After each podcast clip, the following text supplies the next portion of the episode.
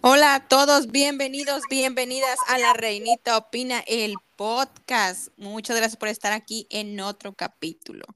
Y hoy va a ser un descubrimiento más histórico tanto para ustedes como para mí. Porque en este capítulo tengo el honor que me acompañe un especialista en historia. Alguien con quien la reinita siempre cuenta para los datos más exactos y precisos. El inteligente de la clase que yo le digo, le doy la bienvenida al monarquista. Mirko, querido, ¿cómo estás?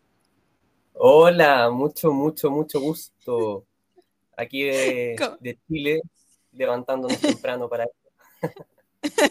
Muchas gracias por haber, este, por este apoyo, por haberte conectado. Yo sé que andas muy ocupado y te agradezco muchísimo este tiempo que nos vas a dar. No, por favor, muchas gracias a ti por la invitación.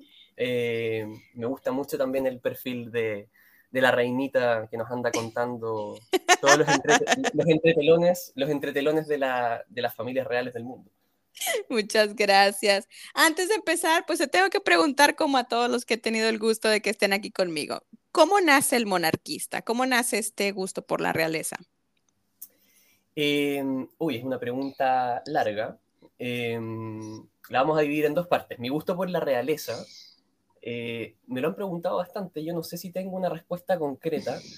Es como, tengo muchos amigos que les gusta el fútbol, ¿no? Y son fanáticos del fútbol, y me preguntan, pero ¿por qué te gusta tanto la, monarquía? Y yo les digo, bueno, pero ¿por qué te gusta tanto el fútbol? ¿En, qué, momento nació tu pasión por el fútbol? Eh, viajas a ver los partidos a estadios. Yo viajé el año pasado al jubileo de platino de Isabel II a, a Londres son, son pasiones que a uno le llegan en cierto momento. Eh, hay cierta afinidad por la historia también. La historia siempre me ha gustado. Eh, hay un episodio bien particular cuando yo tenía unos siete años por ahí. Eh, mi bisabuela era fanática de la revista Hola. y yo tenía siete años y salió un reportaje sobre Sisi de Austria. Se cumplía aniversario de la muerte de Sisi. Y esta era una edición especial de la revista que venía con fotografías, con reportaje de los palacios, eh, retratos de ella, de Francisco José, de los Habsburgo. Yo tenía siete años, pero quedé fascinado con las imágenes y, y, cada vez que iba a ver a mi bisabuela buscaba esa revista y la buscaba y la buscaba. Y ese fue mi primer, yo creo, mi primer acercamiento a este mundo de las monarquías.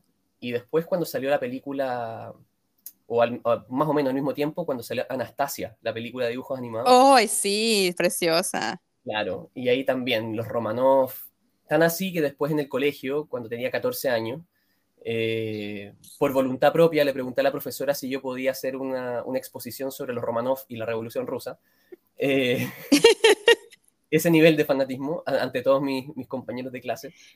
Y, y, bueno, va por ahí. Y, lo, y quizás la tercera, la tercera parte es que me... Mm, yo estudié, aquí en Chile al menos hay, bueno, yo creo en varios, varios países en Latinoamérica por la inmigración, hay colegios británicos, ¿no? Que fueron fundados por colonias británicas eh, y que luego se transformaron en colegios abiertos para todo el mundo. Eh, y me tocó estudiar uno acá en Viña del Mar y desde, desde niño toda la historia de la Royal Family, celebrando Isabel. Entonces, por el, este bichito eh, Y después ya el monarquista nace ahora este año, después de que mucha gente me presionó para que me hiciera el, perfil, porque la verdad es que yo tenía, tengo mi perfil privado en Instagram y ahí yo saturaba a toda la gente con información de la realeza. Eh, hay gente que veía la historia, gente que no. Y dije, bueno, ya, me voy a hacer una, algo más oficial y, así también compartirlo con gente de todo el mundo. Y lo hace increíblemente, como les digo, siempre que yo veo y él se ríe, pero yo le digo, monarquista, tú eres el Cristo de la clase. Viene uno con sus posts y luego sales tú con toda la superproducción y los datos y dices, nada, mejor déjame lo quito. y comparto el de él. no, pero todo, todo suma, todo suma. Sí, yo vi también el que estuviste en el jubileo, este, cuéntanos tantito cómo es, eh, cómo fue ese último contacto de la gente con la reina Isabel. Digo, porque realmente fue el último, no lo sabíamos, pero vimos que después, meses mm. después, nos, nos dejó. ¿Cómo fue ese contacto? Antes de entrar en el tema, me gustaría que nos platicaras poquito. Fue increíble. Eh, o sea, realmente una de, las mejores experiencias que he tenido en mis 31 años hasta ahora. Eh, era, fue emocional, se sentía en el ambiente mucho regocijo, mucha fiesta por los 70 años de, Isabel, pero, pero nostalgia, se, percibía que era el, gran adiós a Isabel, porque claro, no sabíamos que iba a morir, esto fue en fines de mayo, principios de junio del año pasado, de hecho, hoy día se cumple un año desde que yo llegué a Londres para la celebración. Em, y claro, ella fallece en septiembre, ya estaba débil, se, le veía frágil, suspendió, suspendió muchas actividades, de hecho, en el jubileo, y fue una sorpresa que apareciera el, último día, y, la, tuve, tuve, la posibilidad de verla ahí en el balcón, que fue su, última aparición en, el balcón de Buckingham. Em, entonces se sentía, había un ambiente de despedida, porque todos decíamos, difícilmente va a llegar a los 80 años de reinado. Eh, si es que llega algún otro hito, cumplirá 100 años ella como, como persona, no, no, lo hizo. Eh, pero esta era la última gran celebración y todos estaban muy conscientes de eso. Entonces había, había cierta felicidad, pero cierta nostalgia en, el ambiente, mucho patriotismo de los británicos. O sea, las calles, ah, hubo, o sea, el día del Trooping the Color, Londres no, no, no daba más, era una cantidad de gente impresionante. O sea, saturada las redes de metro, las calles, la gente no cabía en la, eh, caminando por, o sea, todas las calles cerradas, ningún auto transitando para que los millones de personas pudiesen, pudiesen moverse. Eh, realmente impresionante. Y de, y de, muchos países, y me llamó la atención eh, la presencia de gente de Latinoamérica. Mucho latino también siendo parte allá de, de los festejos. No, me encanta, sí, sí lo vimos, incluso subiste videos que estabas ahí afuera de, una de las iglesias, fue, increíble, fue, y digo, nosotros que lo vimos y vimos las últimas cosas, sí, sí se sentía, sí se sentía como que ya era poco lo que nos iba a, durar nuestra Isabel, pero bueno, vamos a empezar con el tema de hoy. Y el tema de hoy es, cuando lo platicamos me dijiste, bueno, va, vamos a hacerlo. A mí, sinceramente, me, siempre me ha llamado mucho también la historia y este rey en especial del que vamos a hablar, sí me llama mucho la atención, sí por lo que nos presentó Netflix, pero ya como que tengo mis dudas y mis preguntas. Digo, sabemos que Netflix y ahora sí como que puso la idea de que esto es, mucho es de verdad y mucho el autor se tomó libertades para hacer el personaje, ¿no? Estamos hablando del rey Jorge III. Todos vimos eh, Bridgerton, tanto la temporada 1, la 2 y en especial esta que es más uh, inclinada hacia la reina Charlotte y obviamente a Jorge III. Pero sigue, la serie te lo sigue dejando como que tenía algo, pero no te dice qué tenía. Y luego yo estuve investigando y eso me gustaría que nos dijeran que estaba como que enfermo, pero no como la serie lo planta que desde el principio, sino fue más hacia el final. ¿Qué nos puedes platicar del rey Jorge III? Em, Jorge III es un rey bien interesante. Me alegra que justamente se, la serie, este, la de Queen Charlotte, ¿no es cierto?, de, de un poco más que hablar de este rey, porque ha sido bien, eh, no ha sido tratado bien, digámoslo así, no ha sido tratado bien por parte de, los historiadores. Ahora hay, hay, hay, corrientes revisionistas que están un poco revaluando su gestión, porque la verdad es que, por ejemplo, y preguntas quién es Jorge III, te van a decir que perdió las 13 colonias de Norteamérica. Oh, él fue el que perdió la, la, él fue el que perdió la batalla. Claro, a él se le oh. independizó Estados Unidos, básicamente. Oh my eh, God. Una, podríamos decir, o que han tildado de loco, pero también por todo, hay que pensar que para poder independizarse, Estados Unidos hace toda una campaña propagandística, ¿no es cierto?, para, para echar abajo la imagen de, Jorge III. Pero Jorge III em, es de los pocos monarcas que, por ejemplo, celebró un jubileo de oro, o sea, 50 años en el trono. Algo que para nosotros ya parece común con Isabel II, ¿no es cierto? Sí. Eh, pero, tenemos que recordar que no es algo, o sea, Isabel logró la marca de los 70 años, el jubileo de platino, eh, el 2012 había celebrado el jubileo de diamante, la reina Victoria también tuvo su jubileo de diamante de los 60 años. Eh, Jorge III tuvo su jubileo de oro. Eh, fue un reinado largo, La época georgiana, los Georgian, cierto? Es la época que marca el siglo XVIII inglés, que va porque tenemos una sucesión de Jorges en Inglaterra, Jorge I, Jorge II, Jorge III, Jorge IV, Guillermo IV y luego la reina Victoria. Entonces, cuando nosotros vemos series de mm, series como Bridgerton, series como Queen Charlotte o películas como Orgullo y Prejuicio, Sensatez y Sentimiento, todo el mundo de Jane Austen, que está muy inspirado, ¿no eh, Bridgerton está muy inspirado también en ese mundo, con un toque más pop. Eh, estamos hablando de la época georgiana, la época de los Jorge, eh, que es una época de grandes cambios, sobre todo para la monarquía. Y Jorge III justamente es uno de, los, de estos monarcas que va, por ejemplo, va a hacer un, un cambio en cómo se percibe el rol de la familia real en su trabajo cotidiano. Eh, nosotros estamos muy acostumbrados a ver a los Windsor, ¿verdad? La familia real actual de, de Reino Unido, vinculada a obras de caridad, ¿no es cierto? Poniendo temas contingentes sobre la mesa para su discusión. Bueno, eso es algo que uno puede rastrear al reinado de Jorge III. A veces se, pensaba que era la reina Victoria la que había iniciado este, este, este, sistema de trabajo, pero la verdad es que Jorge III es el que junto con su mujer, la reina consorte, Queen Charlotte, eh, empiezan a ponerle énfasis a esta visión de la monarquía. ¿Sí estaba imposibilitado, Mirko? O sea, sí es como lo marca la serie que siempre estuvo enfermo.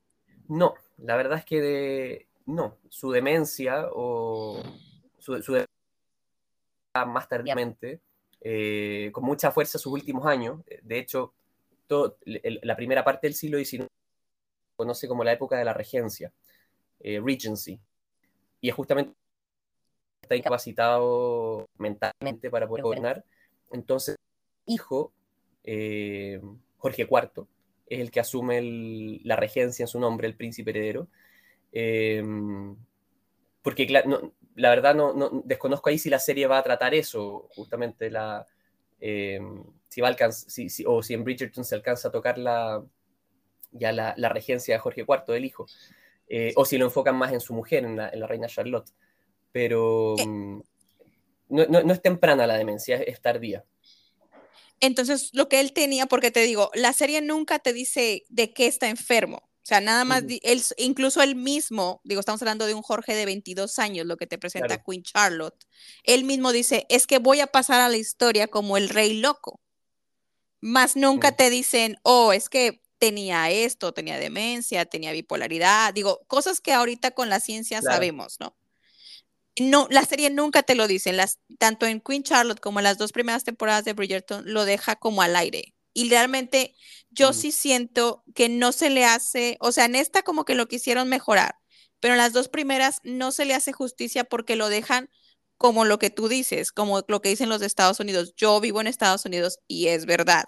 Eh, este, para los estadounidenses, obviamente, él es el malo y George Washington vino a, a liberarnos a todos, ¿no? Claro. Exactamente. Y, obviamente... en, musicales como Hamilton, esa, esa imagen persiste, ¿cierto? Sí, el, el, gran personaje del musical de Hamilton es Jorge III porque lo presentan como un rey absurdo, eh, irreverente, que, no sé, loco, básicamente. No, incluso hay una leyenda, yo no sé qué tan cierta sea, que supuestamente se estaban peleando y él estaba aquí o sea, Jorge III, y se le perdieron unos perros y Washington los encontró y como Washington era, ya sabes, santo padre, este, no le perdonó la vida a los perros, incluso hizo que la batalla se parara ese día para que los perros se le pudieran entregar a Jorge III y es como que, mm, ok. Claro, no, pero el rey nunca cruzó, nunca cruzó América. ¿Ves lo que te digo? ¿ves? O sea, cada, o sea, cada país que cuenta la historia, pues como quien dice quién la ganó, ¿no? Pues ganó Washington. Es parte de la este propaganda política del momento. Exactamente. Digo, entonces en la serie, sí, las primeras dos temporadas es como que está loco. Incluso vemos episodios de él que entra a donde está la reina Chalor. Que eso también me gustó, porque yo tenía la duda. Incluso, ya ves que hay gente que me anda matando a Carlitos y no tiene ni un mes que lo coronamos. Este, y, me y en las primeras dos temporadas parece que es la reina Charlotte quien manda. Parece mm. que es ella quien ordena y todo. Y a mí me decían, ¿eso va a pasar con Camila? Si Carlos se muere, Camila va a reinar. Y yo, tranquilos, no ha pasado ni un mes, no me maten, Carlitos. Bueno, y para todos los, para todos los oyentes, si es que Carlos muere, el que va a gobernar es, William, es su hijo. Así opera la, sucesión. Eh, y, si, si William muere antes de que Carlos eh, muera eh, y Carlos luego muere, la que va a ser regente es la princesa de Gales. Ella sería la regente en nombre de, de George hasta que él tenga la mayoría de edad. Em, pero claro, la, la, verdad es que hoy día, volviendo a la pregunta de la enfermedad, de la, enfermedad, ¿no es cierto?, que tenía Jorge, eh, hoy día, en su momento no, estaban los conocimientos científicos, psiquiátricos para, para, definir qué es lo que realmente le pasaba al rey, pero como, como te decía, es una demencia que se manifiesta más tardíamente y la reina Charlotte, la reina Charlotte con el rey Jorge III es una de las primeras o de las historias de amor de la realeza contemporánea, podríamos decir. Eh, así está documentado también, pero así también lo han dejado de contar sus enemigos, ¿cierto? Volviendo ahí al mando estadounidense. Eh, Jorge III y la reina Charlotte son, eh, son aquellos que le dan esta perspectiva familiar a la monarquía.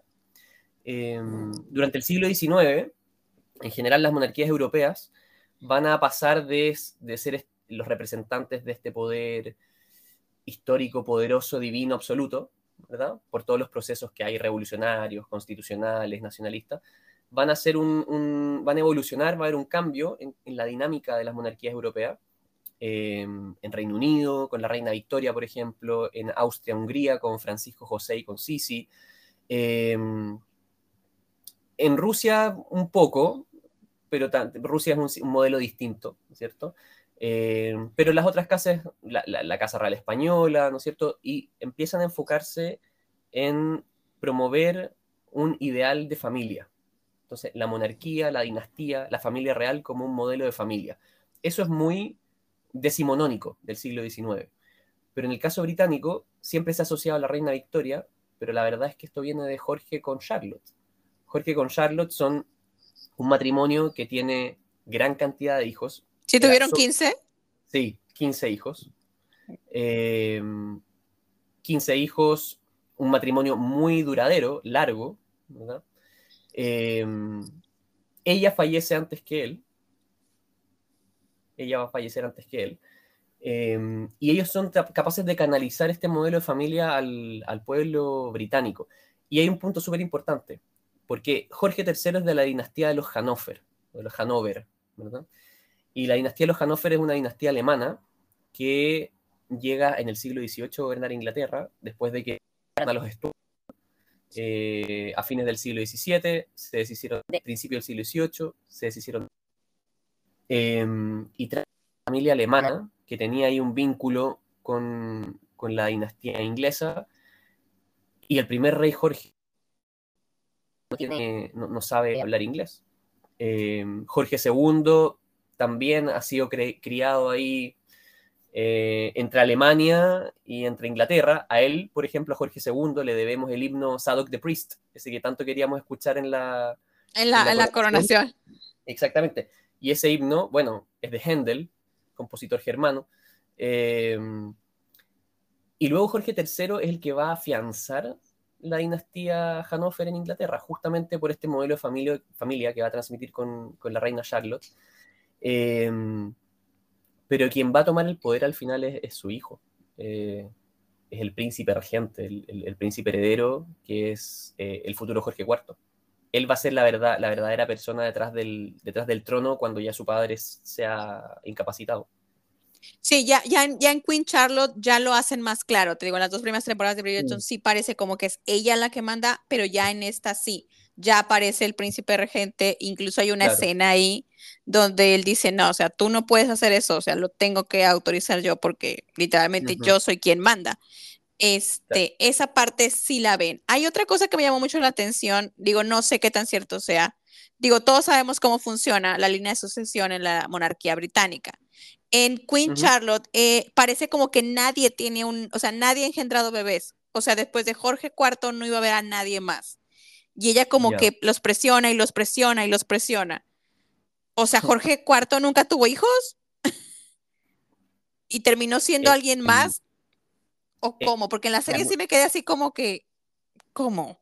Buena pregunta, es una muy buena pregunta, porque los Hannover, por una parte, Jorge III, decíamos, él tuvo 15 hijos con, Charlotte, eh, caracterizan por asegurar la línea de sucesión con muchas ramas familiares colaterales, ¿no es cierto? 15 hijos, descendencia.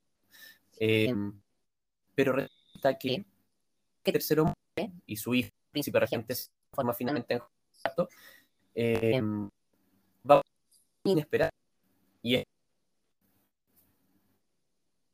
herederos el dar el trono a su hermano que va a pasar a ser Guillermo IV y Guillermo IV tampoco tiene y van a ir a buscar a la hija del hermano menor ¿y quién es la hija del hermano menor?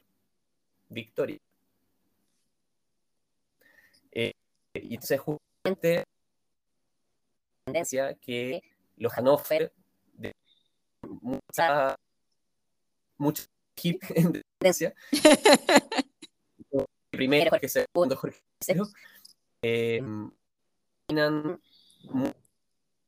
y la única esperanza de la dinastía esta niña de 18 años que y que va finalmente a definir todo el siglo XIX y ella va a ser la última dinastía Hannover porque ella se casa con el Alberto de Sajonia en Bélgica ¿verdad? Y, y esa es la rama de la cual descienden los monarcas británicos Ven, ven por qué lo invité. Es toda una biblioteca, mi querido Mirko. mucho que me puede... No, no, no. A mí, a, mí, a mí me encanta. Créeme que estoy sorprendida. Digo, a mí me ha gustado siempre la monarquía, pero esto que me estás contando es nuevo para mí. O sea, sinceramente, yo pensé que siempre era como que todos venían de la misma rama, ¿me explico? Y ahora, y tú me estás enseñando Exactamente, exactamente. Por decir, ahora he estado leyendo un poco de, de, de, lo que vamos a ver en Jordania y es como que no, o sea, ellos vienen, es el 42 descendiente de, de, Mahoma y tú me estás diciendo, no, o sea, ha habido varias ramas y Victoria termina siendo quien nos trae a esta monarquía. Y eso es muy interesante. También me parece muy interesante ver otro, lo que yo quería, es lo que yo quería con este capítulo, que viéramos a un Jorge III diferente, porque como tú dices, no, no creo que se le haya hecho justicia. En mi lado yo conozco el lado de los que le ganaron, pues, entonces la historia claro. de ellos es una, no es la, la que supongo que tú me estás contando. Te digo, aquí no, aquí él es el malo y Washington es el bueno. Entonces, este, me parece muy interesante. Otra cosa que me pareció muy interesante y quiero... No, Perdón. dime, dime. No, Oye, dime, dime. Eh, el discurso que hay acá también en Latinoamérica. ¿no? Sí, eh, con los españoles. Españoles con España y vamos en salsa las figuras de los padres de la patria y se olvida, por lo menos en el caso de Chile, eh, el 18 de septiembre, que es la fiesta nacional, la primera junta de gobierno y lo que en esa primera junta de gobierno es que se juró fidelidad al rey VII mientras estaba preso, ¿verdad? manos de Napoleón. Entonces es bien paradójico, nosotros celebramos la fiesta nacional pero celebramos un día en que se le juró al rey. Y luego el mismo proceso termina ya desembocando en guerras de independencia, ya la independencia definitiva, pero, pero hay toda una propaganda en ese momento que obviamente quiere atacar al, al europeo para poder eh, pararse. Sí, en México pasa igual, digo, y por decir, lamentablemente el presidente que tenemos ahora sigue trayendo ese tema cuando es como que, oye, ya pasó, o sea, ya fueron hace muchos años que ganaron, ya déjalo pasar. Aparte se supone que nosotros ganamos, ¿no? Se supone que todo debe estar bien, nosotros fuimos los ganadores. Claro, exactamente. Yo soy un aliado, aliado comercial con España. sí, no, es que yo no creo que en estos tiempos se pudiera dar eso como antes, de que puedas llegar y conquistar un país nomás porque a ti se te pega la gana, o sea, eso ya no existe, o sea, ya, ya somos más como que amigos, no creo que nadie quiera meterse en esos problemas. Digo, por eso se existe bueno, la Commonwealth, exactamente. Digo, al fin y al cabo la Commonwealth es como que vente de mi lado, pero porque tú quieres, no porque yo te obligo. Exactamente, totalmente. Otra pregunta que tengo, si era agricultor Jorge III, si es así como te lo pintan, que le encantaban las cosas de la granja y todo eso. Mm, le no sé si agricultor es la palabra, pero me gustaba mucho la botánica. Eh, quizás tiene una faceta de agricultor que yo desconozco. Ahí eh, doy, o sea, advierto ignorancia. Pero sí sé em, que le gustaba mucho la botánica. Tenemos grandes jardines que se fundaron, jardines botánicos que se fundaron en Inglaterra justamente en su época. Em, afuera de Londres hay un parque, justamente la oportunidad el año pasado para el de Isabel, Kew Garden. Los Kew Gardens, de estar en Londres, vayan a visitarlo porque realmente vale la pena. Y en ese, en ese jardín, jardín es un parque gigante, hay, hay una pequeña casita muy, muy, muy bonita, inglesa, campiña inglesa.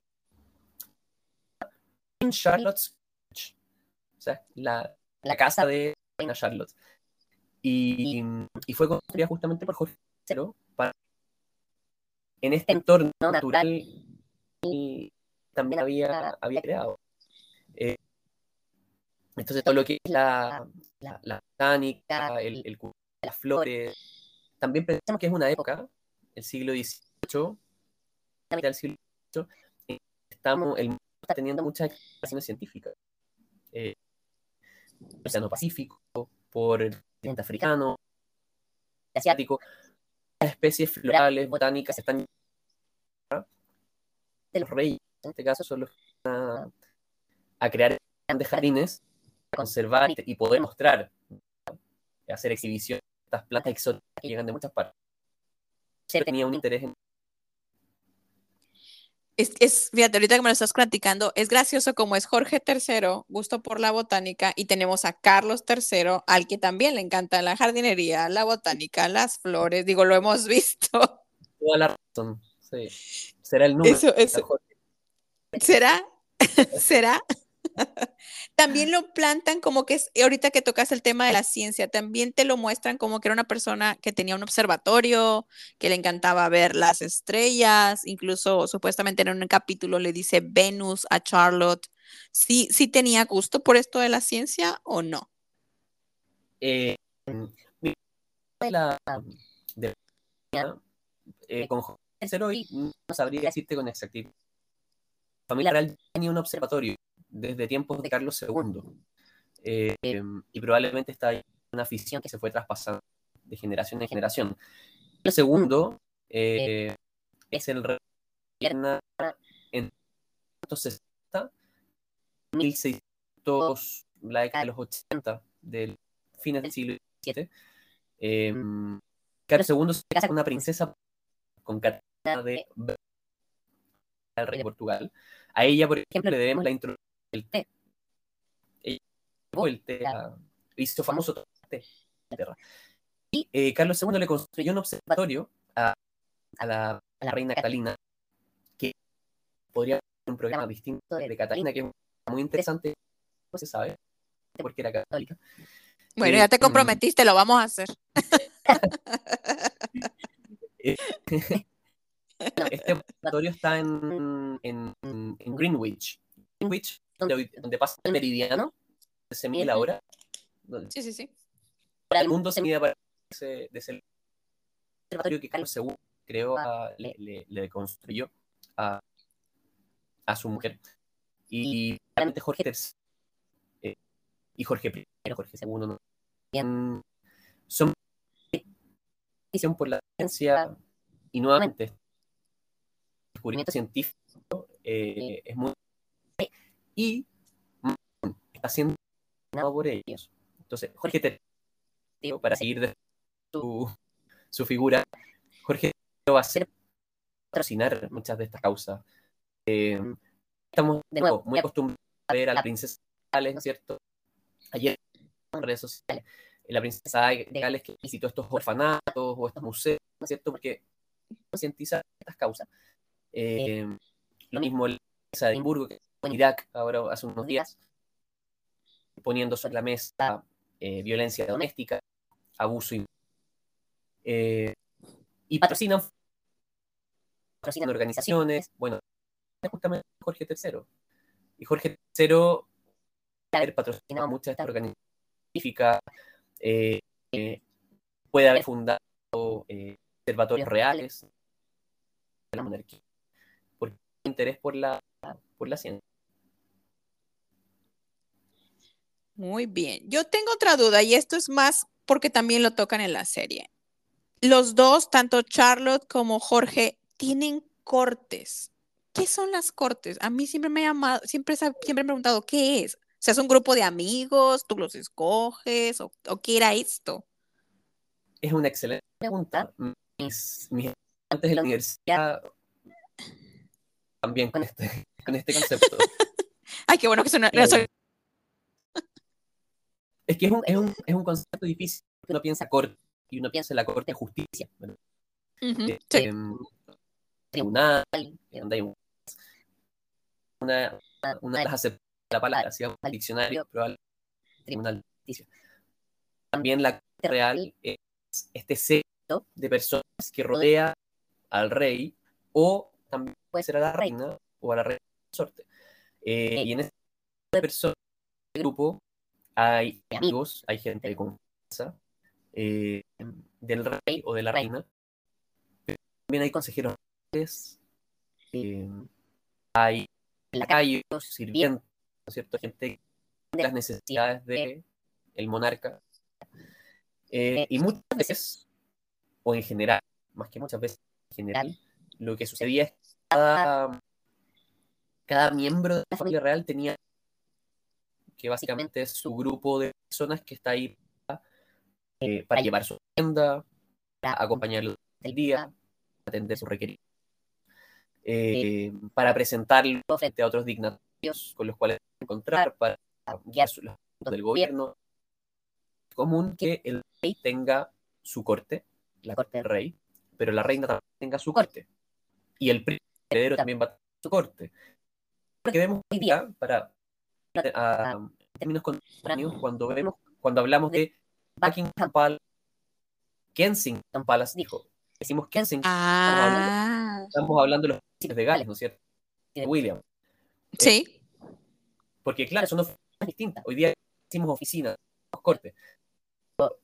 Es la oficina y, y lo sociales de cómo Kensington su producción audiovisual desde la corporación. ¿verdad? Oye, sí. está, está muy, muy bueno. Eh, bueno, la oficina de Kensington, podríamos decir, de la corte, de los principios legales. Otra cosa es la corte de paz, que es la corte que atiende en este eh, y, y toda la agenda de me quedó claro. Ahora me quedó, ahora sí me quedó bien claro que era una corte. Ahora sí ya no me voy a perder.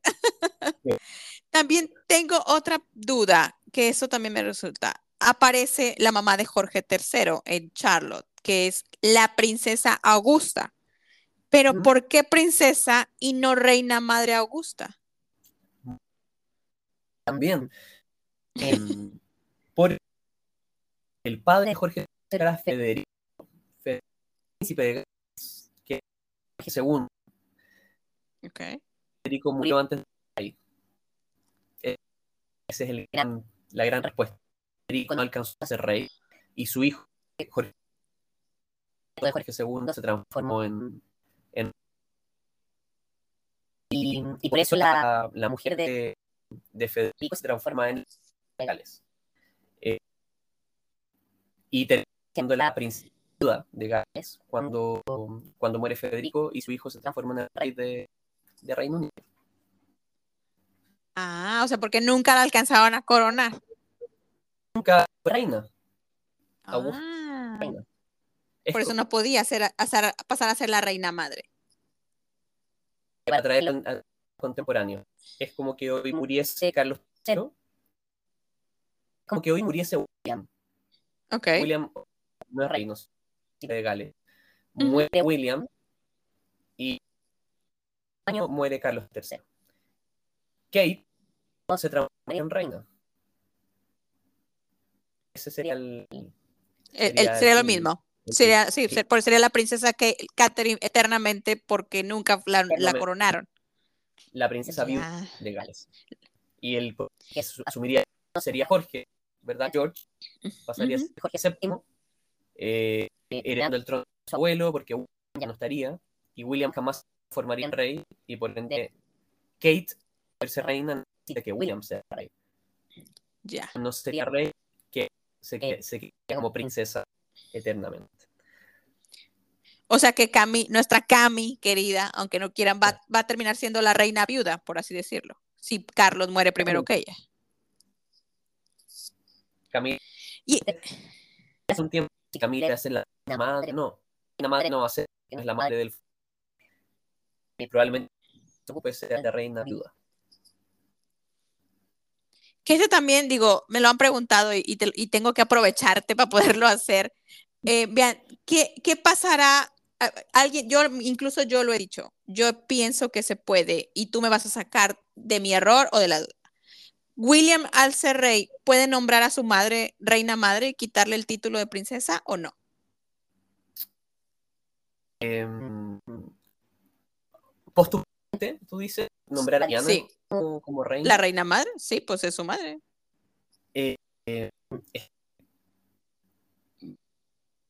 y algo bien impresionante.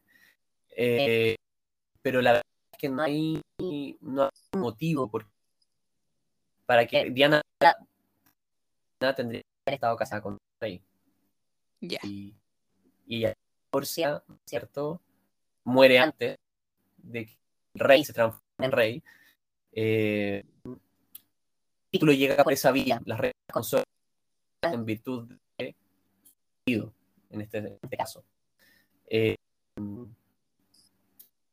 verdad es que William no, no tiene mucho una monarquía que se guía tanto por el presidente, no tiene mucho campo de acción para hacer eso. Ya. Es que es como raro, pero digo, fue, eh, tenía, tenía que apretarte porque es algo que me han preguntado y es como que una duda, ya sabes, ¿no? Que, que uno a veces quiere, que eso es lo que pasa. Ahorita eso es lo que me gustó que nos, que nos ilustraste en que es tanto, o sea, Jorge III, incluso tú mismo nos dices, forma las bases de lo que viene siendo lo que conocemos ahora. O sea, la monarquía inglesa está muy hecho en bases y si tú no tienes una base que preceda algo así, va a ser difícil que lo puedas cambiar. Que a veces la gente piensa, no, no, él puede hacer esto porque es el rey, él puede hacer otro. No, o sea, ya hay una base y si la tienes que respetar, no te la puedes pasar. O sea, no puedes llegar tú y decir, ahora yo pienso que lo vamos a hacer así. Nada más porque yo soy el rey. Son mil años de tradición. Se puede han hecho, eh, y lo hemos visto, pero, pero a veces son cambios a largo plazo, a veces son cambios que no están exentos de polémica. Y hemos criticado bastante, bastante como Carlos en la coronación, por ejemplo. Sí.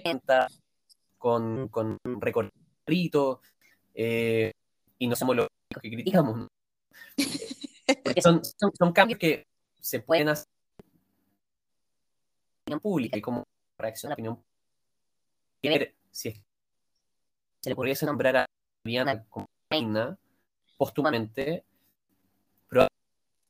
saldría a decirle que no, es una movida que, que viene que no habla. Mm, Y nuevamente, es difícil porque, como es, el título depende de, de su madre. Y en este caso, Diana ya no. Con, con el Don Carlos. Carlos.